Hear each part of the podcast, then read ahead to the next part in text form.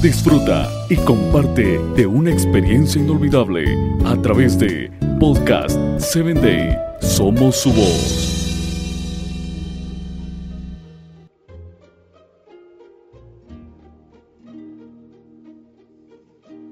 Bienvenido a Hombres de Valor. Quiero invitarte a que compartas con tus amigos, familiares y compañeros de trabajo y que te conviertas en un hombre de valor.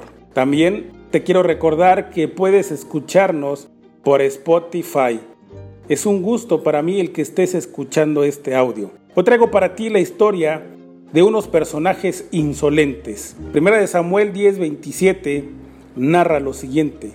Pero algunos insolentes protestaron. ¿Y este es el que nos va a salvar? preguntaron. Y fue tanto su desprecio por Saúl que ni le ofrecieron regalos. Saúl, por su parte, no les hizo caso.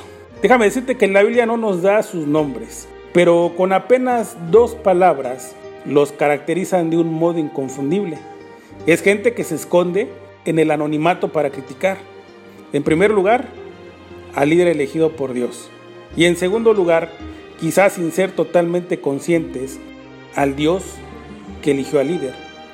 En este caso, la crítica se esconde detrás de una pregunta maliciosa, despectiva, una pregunta que en realidad es una afirmación negativa velada.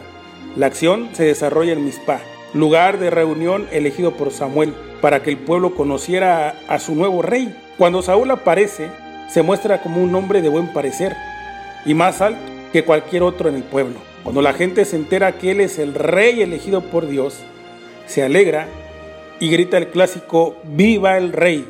Pero todo está mal para este grupo de insolentes. Sin dar a conocer motivos, sin explicar su posición, simplemente desprecian al líder. En el siglo XXI muchas cosas cambiaron, pero lamentablemente en estas características continúan siendo una marca de muchos los insolentes no tienen otra idea ni otra opinión. No ofrecen un punto de vista diferente para iniciar una productiva discusión. En realidad, no aportan nada, salvo la crítica barata y vacía. Saúl no les hizo caso. Definitivamente, el líder los escuchó en su crítica o escuchó a otros comentar la crítica lanzada por los insolentes. En el primer caso, el futuro rey se comportó a la altura de sus nuevas funciones. En la segunda hipótesis, los chismosos de plantón no consiguieron el típico objetivo de complicar la vida de alguien.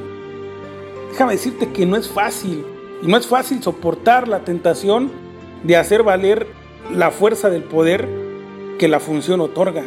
A esta altura de la historia, Saúl lo consigue hacer. Años más tarde, tengo mis dudas sobre cuál hubiera sido su comportamiento.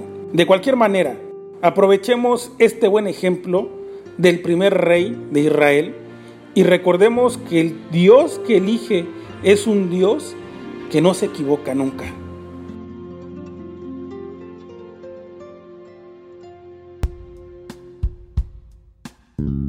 Síguenos en www.podcast7day.com. Hasta el próximo episodio.